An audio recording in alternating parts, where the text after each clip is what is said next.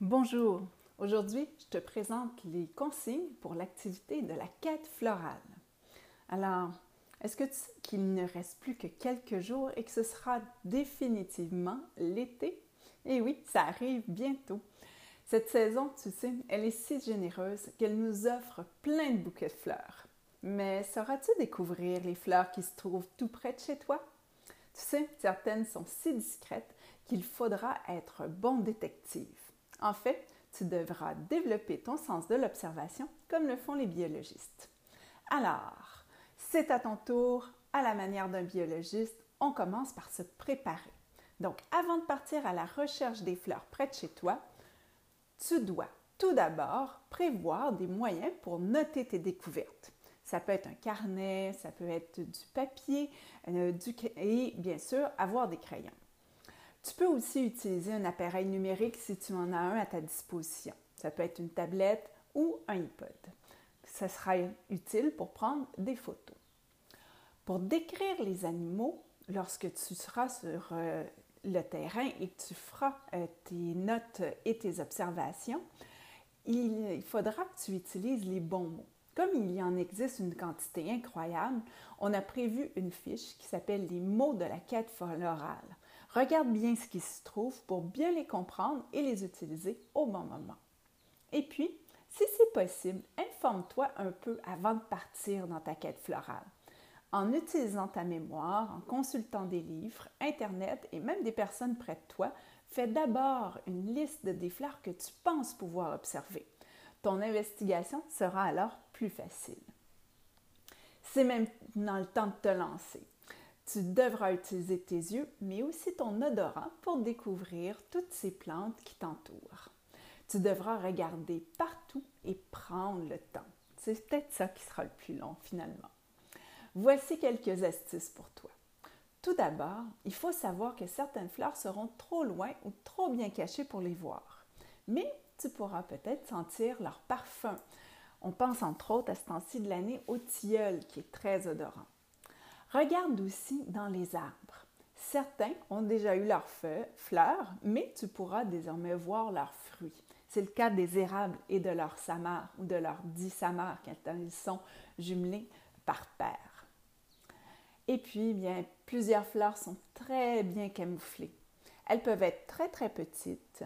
Certaines n'ont même pas de pétales ou presque, et même certaines vont être vertes, aussi vertes que le reste de la plante. Regarde donc très attentivement.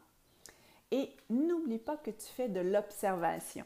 Résiste donc à la tentation de tout cueillir. Pour faire une belle collection, je te conseille aussi de faire des observations pendant quelques jours et à différents moments.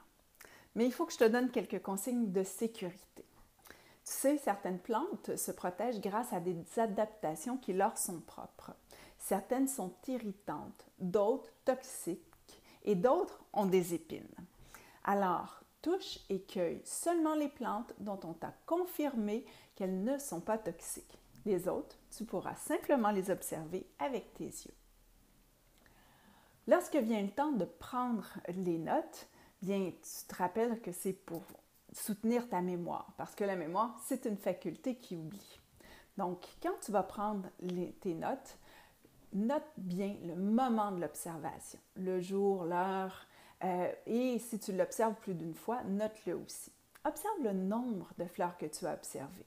Certaines fleurs vont, être vont se retrouver à plusieurs sur un même plan, et parfois ce sont plusieurs plans qui se retrouvent au même endroit. Ensuite, décris ou nomme, et si tu es en mesure de le faire, la plante et la fleur observée. Si tu ne connais pas son nom, fais une brève description. Tu pourras sans doute aussi dire le type de plante. Est-ce que c'est un arbre, un arbuste, une herbe, une plante potagère, une plante ornementale? Enfin, n'oublie pas de noter le moyen d'observation. Est-ce que tu as utilisé la vue, l'odorat ou les deux? Et puis, peut-être pourras-tu utiliser quelquefois des jumelles ou un appareil numérique. Note-le aussi. Lorsque tu as fait ta quête, c'est maintenant le temps de partager tes découvertes. Si vous êtes plusieurs enfants à la maison, partagez vos découvertes et faites une collection commune. Elle sera donc plus riche. Si tu es en contact virtuel avec des amis, partagez aussi vos trouvailles. Vous pouvez aussi échanger vos astuces pour débusquer les fleurs qui se cachent bien. Et puis, pour les plus grands, bien, je vous conseille à aller regarder quel est le rôle des fleurs. Donc, tu es invité à choisir une fleur parmi celles que tu auras découvertes autour de chez toi. Tu devras l'observer plus attentivement et peut-être devoir chercher un peu ce que les biologistes, les horticulteurs et les cultivateurs connaissent sur elle. Pour te guider, voici quelques questions pour t'aider à mieux découvrir cette plante. Quelle est cette plante précisément? Quel est son nom commun? Et son nom scientifique? Son espèce, son genre, sa famille, sa classe? Peux-tu trouver tout cela? Je suis certaine que tu y parviendras. Comment cette plante est-elle adaptée pour vivre dans son milieu? Quel est son cycle de vie? À quoi servent ses fleurs exactement? Comment certaines parties lui permettent-elles de se protéger? Quelle est sa place dans son habitat? Ah, quels animaux profitent de sa présence et comment? Et puis, par qui peut-elle être mangée?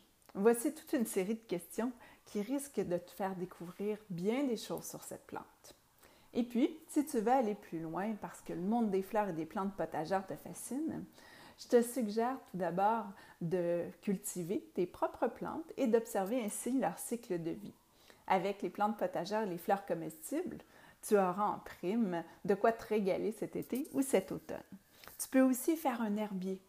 Euh, tu sais, c'est cette collection de plantes qu'on va recueillir pour bien les observer. Et puis finalement, bien, tu peux apprendre le nom des fleurs et des plantes qui sont autour de chez toi. Ça te donnera un très très bon vocabulaire. Sur le site web, j'ai déposé un lien vers un site qui s'appelle Les fleurs sauvages du Québec. Ça t'aidera. Tu en retrouveras beaucoup autour de toi. Puis pour ce qui est des plantes ornementales, bien souvent, les gens qui les cultivent en connaissent très bien le nom. Alors, c'est tout pour les consignes. Maintenant, à toi de jouer. Au plaisir de te revoir et de te reparler bientôt. Cette capsule audio a été conçue et réalisée par Geneviève Morin, conseillère pédagogique en sciences et technologies à la Commission scolaire de Montréal.